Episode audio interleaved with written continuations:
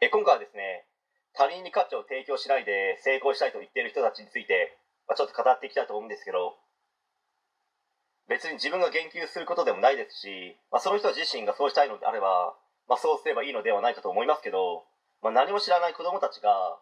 まあ、子供たちはこんなものは見ないし聞かないと思いますけど、まあ、親の皆さんがこれを見たり聞いたりして何か学ぶものがあるならば、まあ、それを自身の子供に伝えてもらえたら素直に嬉しいです、まあ、そして若者が見てですね聞いてこういう考えもあるのかという気づきを皆さんが感じて、まあ、人生を歩む上で何かしらのヒントにつながればいいのかなと思い話してみることにしました。まずその人にですね何も価値がなくてその人にしかできない。多くの人がその人を選んでもらえる頼りたい。などのオンリーワンとは言わないですけど最低でも100人いたらですね1人か2人ぐらいの割合で、まあ、その人が持っている価値を欲しいと言われるぐらいの人間じゃないのにまあ、自分は成功したいとかお金持ちになりたいと言ってももう命をかけてもいいですけどもう100%お金持ちにはなれないと思います、まあ、例えばですねふざけたことをやったりとかエンタメ系で突き抜けている人の真似をやったとしても、まあ、そこに価値はもう生まれないと思いますね、まあ、その分野で価値をつけに行くとしたら、まあ、よほど斬新で誰もやったことがないことをやり続けない限りはもう突き抜けないと思います、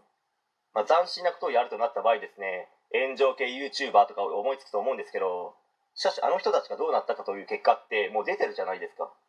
まあ、例えばヘズマリウ氏という元迷惑系 YouTuber は、まあ、訴訟を起こされて、まあ、ニュースになってましたよね。ありきたりなことをやり仮に人気が出てきたとしてもですね、まあ、そこは人気が出てきたというふうに勘違いしない方がいいかと思います、まあ、なぜなら集まってくる人たちはですね9割以上が心から応援したいと思っている人たちではないからです。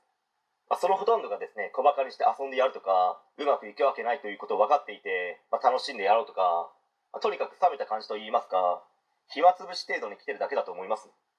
ま、そこに人生をかけるよりもですね悩んでいる人困っている人今現在傷ついて辛い思いをしている人などに対して、ま、自分にしかない価値を提供するなど今現在その価値がないのであれば、ま、必死に努力をして、ま、その価値を身につけるということをし続けているならばまあ、将来自分は成功するんだお金持ちになるんだということをですね声に出して言っても、まあ、その可能性は十分あるのかもしれないですね。